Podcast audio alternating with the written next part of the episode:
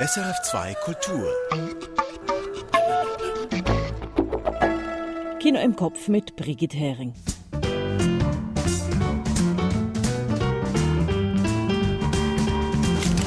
Ann Meyer spricht über den französischen Film Un beau matin. Georges Wirsch hat den etwas kryptischen chilenischen Film 1976 gesehen und sich in der Avatar-Fortsetzung The Way of Water gut unterhalten gefühlt. Und Michael Sennhauser hat mit Heinz Büttler über dessen Dokumentarfilm Albert Anker Malstunden bei Raphael gesprochen, in dem der verstorbene Musiker Endo Anaconda seinen letzten Auftritt hat. Dazu gibt's wie immer eine Tonspur und die Kurztipps. Und hier sind sie, die Filme, die Herz, Seele und Hirn anregen, die den Besuch im Kino unbedingt lohnen. Die fünf Filme, die Sie nicht verpassen sollten. Albert Anker, Malstunden bei Raphael von Heinz Büttler. Der im März verstorbene Endo Anaconda verkörpert die perfekte Neugier im einstigen Atelierhaus des Malers Albert Anker. Ein kunstreicher und historischer Trip ins Herz des helvetischen Impressionismus. Albert Anker, Malstunden bei Raphael von Heinz Büttler. Mehr dazu später. She Said von Maria Schrader. Ein brillanter Thriller, nicht über Harvey Weinsteins Verfehlungen, sondern darüber, wie viel Ausdauer und Mut es gebraucht hat, ihn anzuprangern. She Said von Maria Schrader. L'Innocent von Louis Garrel. Selbstironische Kriminalkomödie mit dem Regisseur in der Rolle des paranoiden Sohnes. Der Spaß des Ensembles ist das Vergnügen des Publikums. L'Innocent von Louis Garrel. Rotzloch von Maya Tschumi. Asylbewerber im Gefängnis ohne Gitter, Gespräche über Liebe, Sex und Sehnsucht. Ein starker Dokumentarfilm mit einem schlagenden Titel. Rotzloch von Maya Tschumi. Unruhe von Cyril Schäublin. In den 1870er Jahren prallen im Schweizer Jura Welten aufeinander. Uhrenfabriken werden kapitalistisch optimiert, während UhrmacherInnen die Idee einer anarchistischen Gesellschaft proben. Erfrischend kluges Kino, zart und radikal, historisch und zeitgenössisch zugleich. Unruhe von Cyril Schäublin.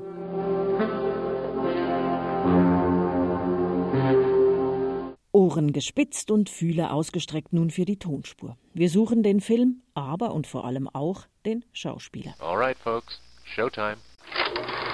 Aus welchem Film stammt der folgende Ausschnitt? Now listen, I want you to know what, what we're talking about here. Okay?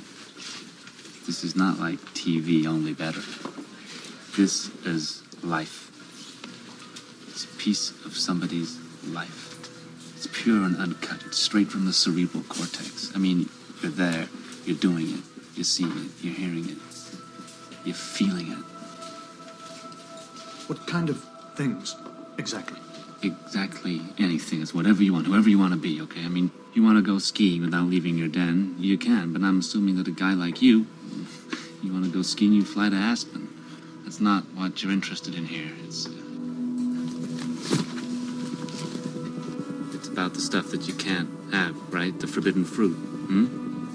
Like running into a liquor store with a 357 Magnum in your hand, feeling the adrenaline pumping through your veins. Huh? Or, um, you see that guy over there with the drop dead Filipino girlfriend? Wouldn't you like to be that guy for 20 minutes? The right 20 minutes? Yeah, and I can make it happen, and you won't even tarnish your wedding ring. Nicht ganz so einfach diese Woche, aber am Schluss gibt's dann ja wie immer die Auflösung. Hua! Lea Seydoux, internationaler Filmstar, hat mal wieder in ihrem Heimatland Frankreich gedreht und dabei allen Glamour abgelegt. Im Film Un beau matin spielt sie ungeschminkt und mit kurzen Haaren eine alleinerziehende Mutter, die sich um ihren kranken Vater kümmern muss. Eine Frau, der man auch auf der Straße begegnen könnte. Der Beitrag von Ann Meyer. Sandra lebt ihr Leben für andere. Da ihr Mann gestorben ist, muss sie alleine ihre achtjährige Tochter großziehen. Als Dolmetscherin übersetzt sie die Worte anderer Menschen. Ihr Vater hat Alzheimer, darum muss sie ihm bei alltäglichen Tätigkeiten helfen. Wenn sie ihm Essen vorbeibringt, findet dieser zwar den Hausschlüssel, erkennt aber nicht die Türe. La clé La clé, oui, oui, la clé. La clé, elle est dans la serrure. Tu la laisses toujours sur la porte. Mais où est la porte La porte, elle est en face de toi et la clé, elle est dans la serrure. Sandra ist fürsorglich, aber nicht aufopfernd. Sie ist sensibel, aber auch resilient. Man bewundert sie für ihre Stärke. Jedoch ist sie auch keine unrealistische Superwoman ohne Ecken und Kanten. Regisseurin Mia Hansen-Love brilliert mit der realistischen Charakterzeichnung einer jungen Frau im 21. Jahrhundert, mit aller Komplexität, die so ein Leben mit sich bringt. Sandra ist eine Frau, die gibt, aber auch eine, die begehrt. Zufälligerweise trifft sie in der Stadt ihren alten Freund Clement. Aus der Freundschaft wird mehr. Im Bett sagt sie zu ihm, dass sie es niemals für möglich gehalten hätte, dass sie sich so zu ihm angezogen fühlen könnte, dass sie aber auch nicht gedacht hätte, dass er sie begehre. Er antwortet, ich hatte nicht das Recht dazu. Jetzt habe ich es mir genommen.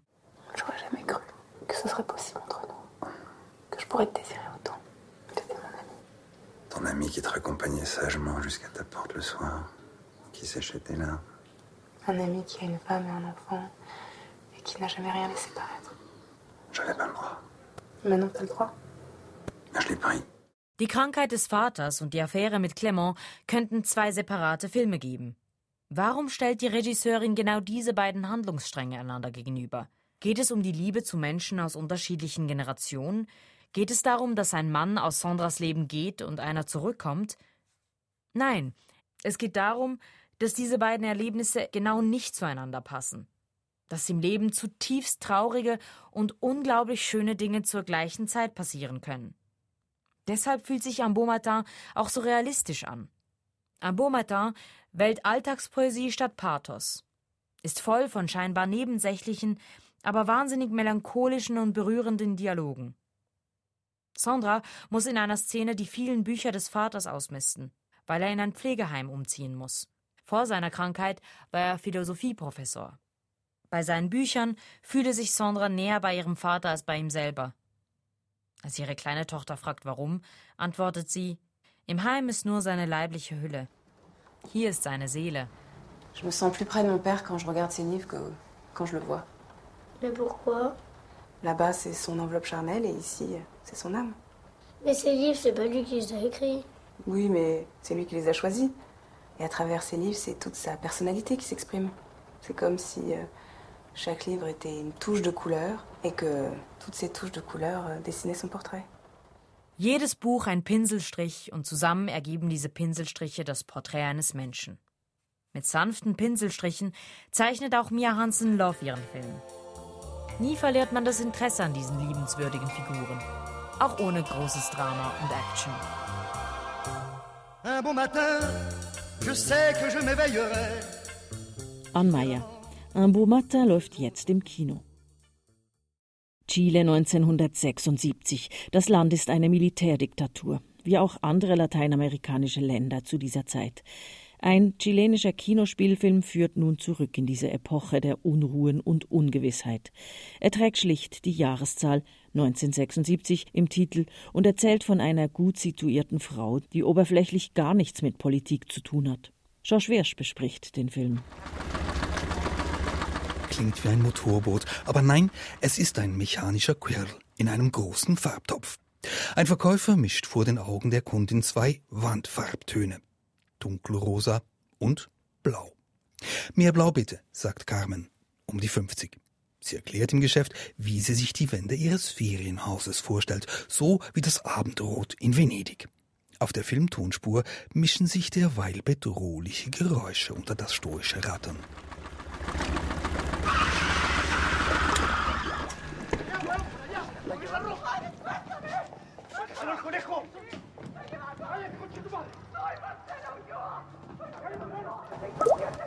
Dieses Plupp, das war ein rosa Farbtropfen, frisch auf Carmens blauem Schuh. Farbensymbolik. Aber man denkt nicht weiter drüber nach, denn da hat gerade jemand geschrien, außer Sichtweise zwar auf der Straße. Beamte haben eine Regimekritikerin abgeführt. Carmen registriert den Vorfall. Ihr Problem ist das nicht. Noch nicht. Doch später in der Ferienresidenz taucht ein befreundeter Pfarrer auf und fragt, ob sie einen Schützling verarzten könne den er vor den Behörden verstecke. Carmen, medizinisch grundgeschult und auffällig vertraut mit Schmerzmitteln, sagt zu. Sie pflegt die Schusswunde des jungen Mannes. Sie erledigt auch Botengänge für ihn. brenzlige Botengänge, die überwacht werden könnten. Kontakt mit Fremden schließt sie erst nach einer bizarren Geheimparole. Entschuldigung, kann man hier Nudeln kaufen? fragt eine Frau diskret. Nein, hier gibt's Gitarren, antwortet Carmen und gibt sich so als Mitwisserin zu erkennen. Disculpe, ¿usted sabe dónde venden fideo? No. ¿No? Pero me dijeron que en la esquina venden guitarras. 1976, eine Jahreszahl als Filmtitel. Mehr nicht. Ganz allgemein ist der Film sparsam mit seinen Informationen. Carmen raucht und trinkt viel. Ob das auf Gewissensbisse verweist? Und was symbolisieren die so präsenten Farben? Was sollen die vielen Schuhe im Bild? Warum begibt sich Carmen so bedenkenlos in den Untergrund? Warum erfahren wir so spät, wie ihr Mann aussieht und wer ihre Kinder sind? Ja, warum liegt plötzlich eine Leiche am Strand?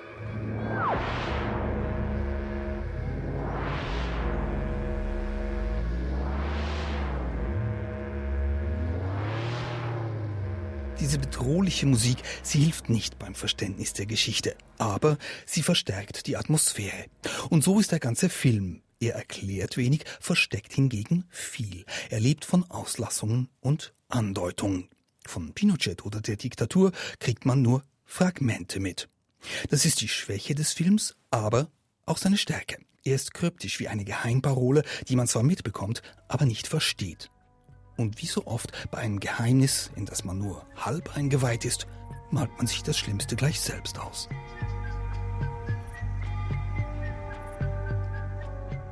George Wirsch zum chilenischen Spielfilm mit der Zahl 1976 als Filmtitel, zurzeit im Kino. Kommen wir zu dem Kinostart der Woche zu Avatar, The Way of Water. George Wirsch war bei Irene Grüter im Studio und hat ihr davon erzählt. Wenn James Cameron Filme macht, dann geht das nicht ohne Superlative. Jetzt kommt die Fortsetzung seines Science-Fiction-Spektakels Avatar in die Kinos. Vielleicht erinnern Sie sich, der erste Teil versprach 2009 mindestens eine Kinorevolution, vermischte real gedrehte und animierte Szenen und das Publikum brauchte die damals ganz neuen 3D-Brillen. Die Fortsetzung dieses aufwendigen Leinwandspektakels hat nun 13 Jahre lang auf sich warten lassen. Der zweite Teil heißt Avatar The Way of Water. Und auch diesmal wird dem Publikum versprochen, dass es komplett eintauchen könne in diese Fantasiewelt. Ausprobiert hat das unser Filmredaktor George Wirsch, der jetzt bei mir im Studio ist. George, weshalb hat es eigentlich über ein Jahrzehnt gedauert mit diesem zweiten Avatar-Film? Gut, das waren 13 Jahre, aber Avatar ist halt nicht einfach ein Film jetzt mit einer Fortsetzung, sondern da steckt eine Fabrik dahinter, die später dann noch Teil 3, 4 und 5 nachwerfen will. Das, sowas muss man halt von langer Hand planen. Und dann ist da James Cameron, der Kopf hinter dieser Avatar-Franchise, der gibt sich nicht einfach so zufrieden, der will die neueste Technik, die lässt er dann zum Teil selber entwickeln, braucht Zeit. Dann gibt's Dreharbeiten an exotischen Schauplätzen mit Stars, das ist nochmal zeitintensiv, es ist teuer und es wird dann nochmal digital verfremdet nach neuestem Stand. Will also immer das Neueste sein und ist jetzt fertig, aber ironischerweise kommt dieser neue Avatar-Film jetzt doch wieder im alten 3D daher. Und das ist ja, das ist manchmal gewohnt, diese Plastikbrillen im Kino heutzutage. Ja, die waren das große Ding beim ersten Avatar. Das ist jetzt also schon vorbei würde ich so sagen, das hat sich nicht durchgesetzt. Also ja, vielleicht gibt's irgendwann Stereoskopie ohne diese Brillen, aber diese Plastikdinger heute noch, das hat ja Retro-Touch. Jetzt mal abgesehen von der Technik, 13 äh, Jahre ist auch eine lange Zeit, wenn man eine Geschichte weitererzählen will. Kannst du noch mal kurz erzählen, was bisher geschah? Ganz kurz geht es um einen fremden Planeten, Pandora, der ist damit unberührte Natur mit Ressourcen und weil die Erde all das nicht mehr hat, greift sie Pandora an, die dortige indigene Bevölkerung, sie will an diese Schätze. Und dazwischen steht dann ein Mann, der war ein Mensch und hat sich dann aber zum Indigenen, hat umwandelt, er hat sich umwandeln lassen, ist jetzt eines dieser blauen Wesen, steht dazwischen. Er ist also ein Navi, wie man denen sagt. Und bis hier, das ist so ungefähr der erste Teil. Und was jetzt kommt, ist ziemlich einfach. Dieser Navi-Mann lebt mit Frau und fünf Kindern glücklich auf Pandora und schon greift die Menschheit wieder an, weil sie neue Ressourcen braucht. Gierige Erdbewohner kämpfen gegen gute Außerirdische. Ist das das recht einfach gestickte Schema? Nein, ganz so einfach ist es nicht, aber es ist dann doch auch nicht so viel komplizierter und vor allem längst nicht so überladen wie der erste Teil. Damals ging es ja darum, äh, was die Menschheit mit dieser exotischen Welt genau verbindet, wie es zusammenhängt, wie die Transformation von hier zu da gelingen kann. Das war viel philosophisches Science Fiction und davon hat es jetzt in diesem neuen Teil weniger. Stattdessen ist Avatar 2 eher so eine Abenteuergeschichte, altmodisch. Es geht um universelle Werte, also etwas, das schon Kinder ab zehn Jahren verstehen können. Und dass es einfach so gut gegen böse ist, das hat natürlich auch kommerzielle Gründe, weil Avatar, das ist ein Geschäftsmodell. Und das funktioniert nur dann, wenn es generationenübergreifend funktioniert und wenn es weltweit funktioniert. Also man muss diesen Film gleichermaßen in Manila oder in Bogota oder irgendwo verstehen können. Sonst rechnet sich das nicht bei diesem Aufwand. Aber das ist eben aus meiner Sicht gar kein Nachteil, weil ich mag dieses altmodisch. Ich mag es, wenn die Handlung in einem solchen Film ab dem Fließband kommt, weil dann hat es Platz für das, was dieser Film wirklich kann. Und das ist fantasievolles Spektakel. Du sagst, äh, dieser neue Avatar-Film muss erfolgreich sein, damit die Kasse stimmt. Es sind bereits weitere Filme in Planung. Was passiert denn jetzt, wenn dieser Teil durchfällt beim Publikum? Das passiert nicht. Sag jetzt einfach mal so, das passiert nicht. Verrisse in der Presse hin oder her. Die mochten ja schon den ersten Film nicht. Und ich würde meinen, bei einem Blockbuster in, diesen, in dieser Größenordnung, das kann passieren, dass er floppt, aber das passiert nur, wenn man die Fangemeinde hintergeht. Und das ist hier nicht der Fall. Die kriegen, was sie wollen. Wie ging's dir denn damit, George? Hast du bekommen, was du wolltest mit Avatar The Way of Water? Hab ich ja, aber gut, meine Ansprüche waren ja auch nicht sehr hoch. Ich muss vielleicht noch nachschicken. Also ich mag diesen Avatar-Look überhaupt nicht. Dieses kitschige Regenwald, Dschungel und Sonnenuntergangsästhetische Ding, das sieht für mich einfach aus wie ein Hintergrundbild an einem PC-Monitor, an einem Computermonitor. Und trotzdem war ich irgendwie im Kino drei Stunden lang wirklich kurzweilig gut unterhalten und das vor allem eben wegen diesen altmodischen Elementen. Und mehr wollte ich auch gar nicht. Wer sie also sehen möchte, diese Avatar-Fortsetzung, sollte nochmal in den Schubladen nach seiner 3D-Brille suchen. Vielen Dank, Josh Wirsch. Der im März verstorbene Endo Anaconda entpuppt sich im jüngsten Dokumentarfilm von Heinz Büttler als Sucher und Finder auf den Spuren des Schweizer Malers Albert Anker. In dessen vollständig erhaltenem Atelierhaus in Inns empfängt der Sängerdichter als Co-Gastgeber von Ankers Ururenkel und Nachlassverwalter Menschen, mit denen er tief ins Leben und Werk Ankers eintaucht. Jenseits von Heimatstil und Volkstümelei. Im Gespräch mit Michael Sennhauser erzählt Heinz Büttler, wie er Kunst, Geschichte und Familie zu diesem Filmfest verwoben hat. Und warum Endo Anaconda dafür genau der Richtige war. Ja, oft ist es ja so, dass Besetzungen gegen die Norm oder das Erwartbare eigentlich auch sehr gut sein können oder richtig sein können. Aber mit Endo war es so, dass ich vor vielleicht 20 Jahren mit ihm einen kleinen Film gemacht habe über ihn selber, eine Art Porträt, ein kleines. Und das war eine wunderbare Zusammenarbeit. Ich habe ihn unglaublich schätzen gelernt, auch als Menschen. Also die Lieder habe ich natürlich gekannt, Stille Haus und so weiter. Und Endo hat auch Freude gehabt an dem kleinen Film, er war damit sehr einverstanden. Und wir haben uns eigentlich gegenseitig gesagt, dass wir versuchen würden, wieder einmal etwas zusammen zu machen. Und dann ist lange nichts mehr passiert und als dieser Anker langsam aufdämmerte am Horizont, habe ich an Endo wieder gedacht und habe ihn angefragt und gesagt, dass ich würde das gerne mit ihm machen, aber mit ihm wirklich als zentrale Figur des Films, der in diesem Ankerhaus eigentlich in dieses Haus eintaucht und dort dann mit Leuten zusammenkommt und wir schauen dann, was passiert. Das ist ein schönes Wortspiel eigentlich, wenn, wenn Dana Condor sozusagen der Anchor ist für Anker.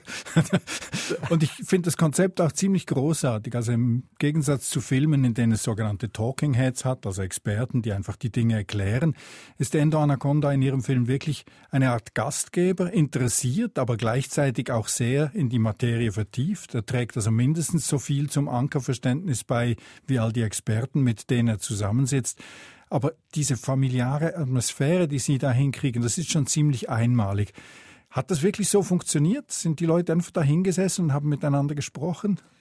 Ja, eigentlich schon. Aber auf mirakulöse Art und Weise ist einfach, es ist einfach so passiert. Also, wie wenn Jazzmusiker zusammenkommen und es passiert dann und läuft und wird gut oder halt nicht so.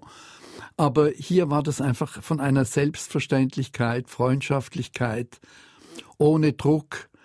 Niemand hatte das Gefühl, er muss klug sein. Jeder hat einfach mitgebracht, was er so, was Anker angeht, mit sich herumtrug ohnehin und hat aus dem Moment heraus eben einfach dann auch seine Aussagen gemacht oder im Dialog ist das halt dann so zustande gekommen. Die Montage ist relativ unaufdringlich und trotzdem hat der Film so etwas wie einen roten Faden. Also es geht einerseits etwas chronologisch durch das Leben von Anker, andererseits sind immer wieder die großen Fragen, zum Beispiel wie steht er zur Moderne, wie modern ist er tatsächlich oder wie rückwärtsgewandt und das wird zum Teil sehr überraschend aufgelöst. Es gibt dann auch diese ganz klassischen Experten, die Kunsthistorikerin, die da drin ist, aber das wirkt nie so, wie wenn man jemanden irgendwo hinter dem Vorhang hervorzerrt und der erklärt dann die Frage, die soeben gestellt wurde. Und trotzdem habe ich das Gefühl, der ganze Bau ist eigentlich in der Montage entstanden, auch wenn man das jetzt nicht mehr merkt. Das, das wirkt so flüssig. Ja, also das ist schon so. Also klar, die Montage war ganz zentral, aber es ist auch so, dass, wie soll ich sagen, durch dieses Zusammentreffen der Leute. Also ich stellte nicht die Fragen sozusagen. Manchmal schon, aber eher nicht. Aber selbst dann, glaube ich, hat man nicht das Gefühl, dass jemand jetzt ein Statement abgibt, um diese Frage zu beantworten, sondern dass es irgendwie erzählerisch ist, spontan aus dem Moment heraus, unangestrengt und so war's halt. Und mit Endo zusammen lief das einfach so gut. Also die Kunsthistorin Nina Zimmer auch, die haben sich sofort auf Anhieb verstanden einfach. Und es lief so, als hätten sie schon, was weiß ich, wie lange gekannt. Mit Oliver Schnieder, dem Pianisten, war das genauso. Das ist ja noch, sind ja nun wirklich Pole, nicht? Weiter auseinanderliegen kann man musikalisch eigentlich nicht. Und trotzdem hat das sofort funktioniert. Endo war völlig fasziniert von dem, was der Olli gespielt hat und umgekehrt der Olli vom Ende und dieses gegenseitige Fasziniertsein vom anderen auch. Das hat sich halt einfach irgendwie, glaube ich, dann schon bemerkbar gemacht und ausgewirkt.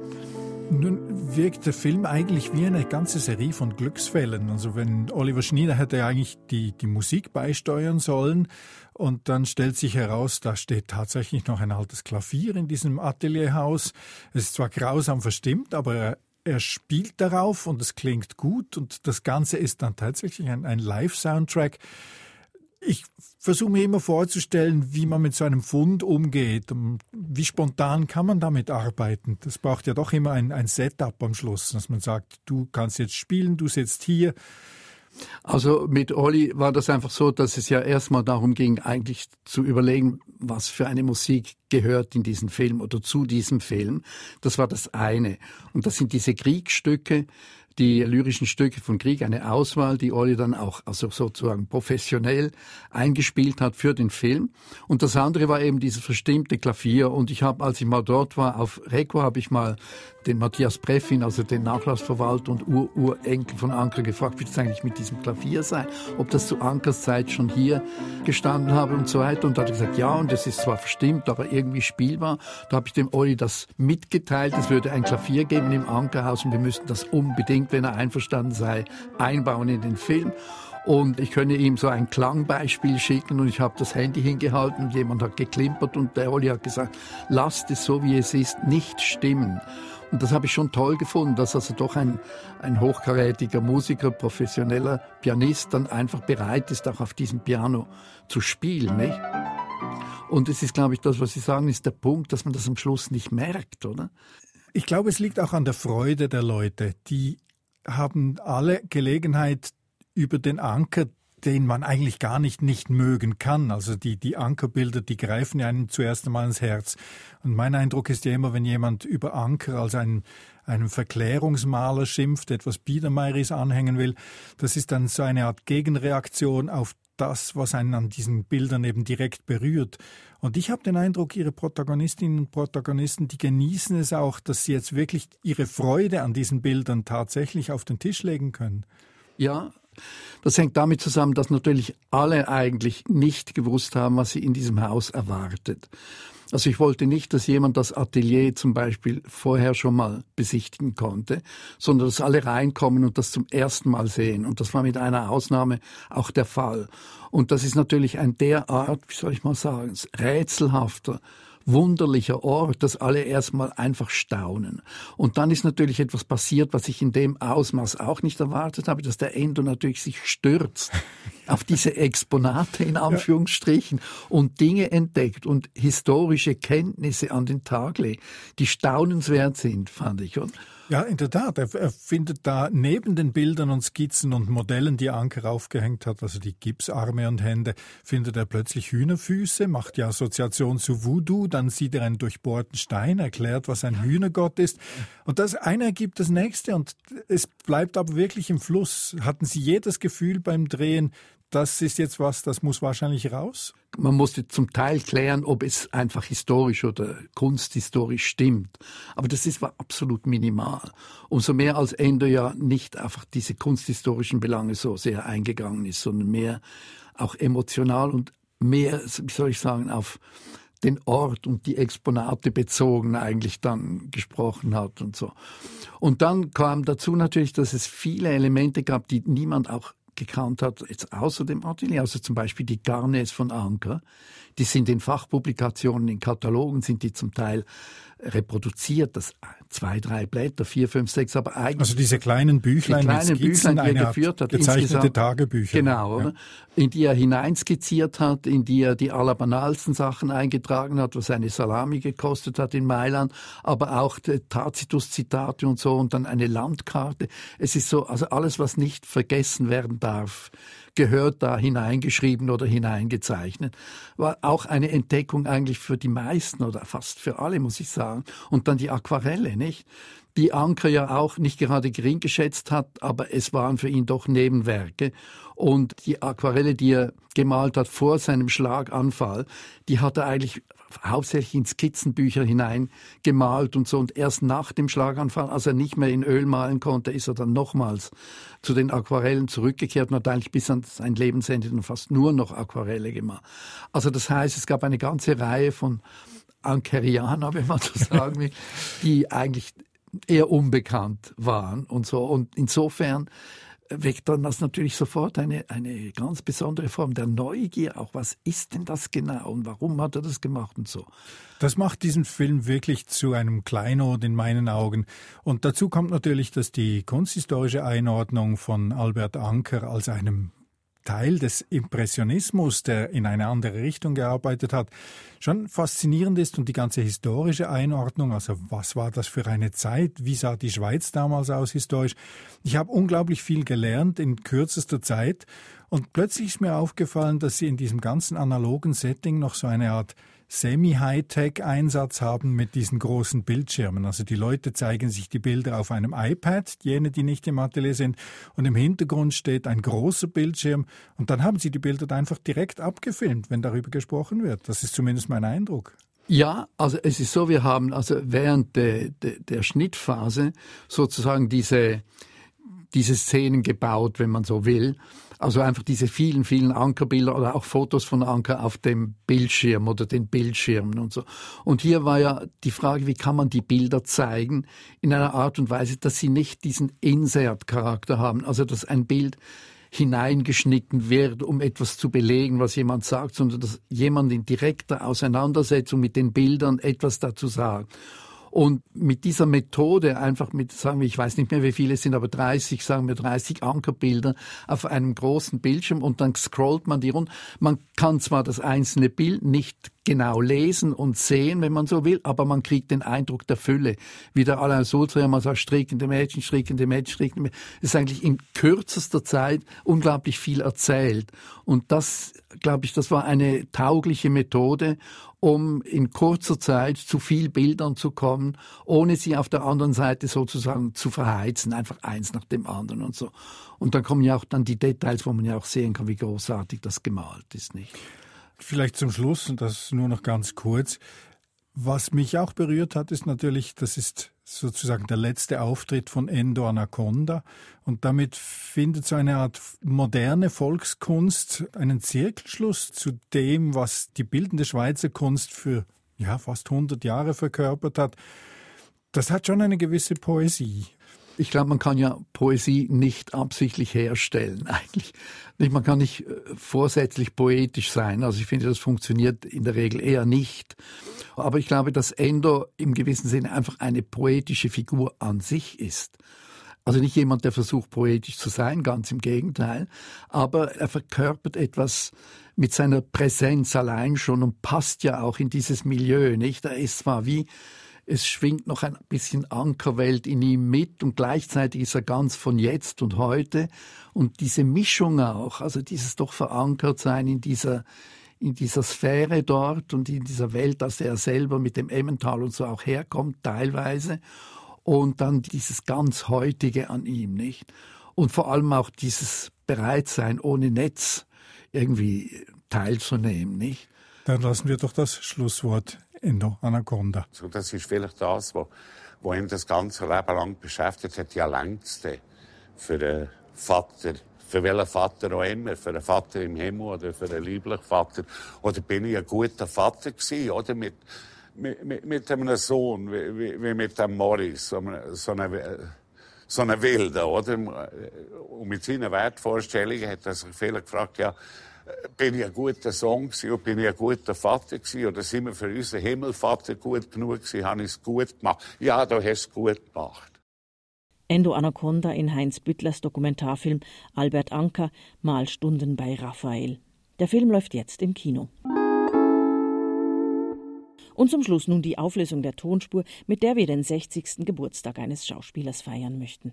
Ich habe es Ihnen hier ein bisschen schwer gemacht. Nicht nur habe ich einen sehr frühen Film des gesuchten Stars ausgesucht, er, der Engländer, spricht darin auch mit amerikanischem Akzent.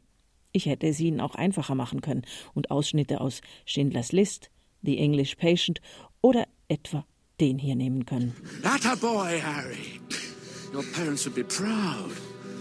Especially your filthy muggle mother. Voldemort in den Harry Potter Filmen. Und nun wissen Sie es bestimmt. Es handelt sich um Rafe Fiennes, der wie gesagt diese Woche seinen 60. Geburtstag feiern konnte. Der gesuchte Film ist der Science-Fiction-Tech-Thriller Strange Days, das Jahr 1995 und die Regisseurin Catherine Bigelow. Ray Fiennes ist darin ein Schwarzmarktdealer für eine neue Technologie, mit der man Hirnströme eines Menschen aufzeichnen und für andere Menschen fühlbar machen kann. Now listen, I want you to know what, what we're talking about here, okay? This is not like TV, only better. This is life. It's a piece of somebody's life. It's pure and uncut. It's straight from the cerebral cortex. I mean, you're there, you're doing it, you're seeing it, you're hearing it, you're feeling it. What kind of things exactly?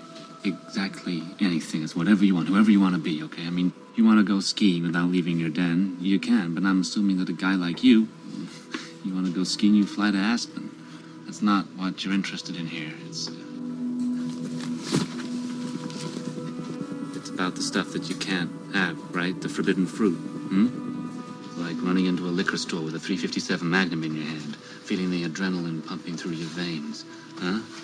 Or, um, you see that guy over there with the drop dead Filipino girlfriend? Wouldn't you let it be that guy for 20 minutes? The right 20 minutes? Yeah, and I can make it happen, and you won't even tarnish your wedding ring. Und damit ist diese zweitletzte Filmrolle des Jahres abgespult. Ich bin Brigitte Hering und wünsche viel Vergnügen im Kino.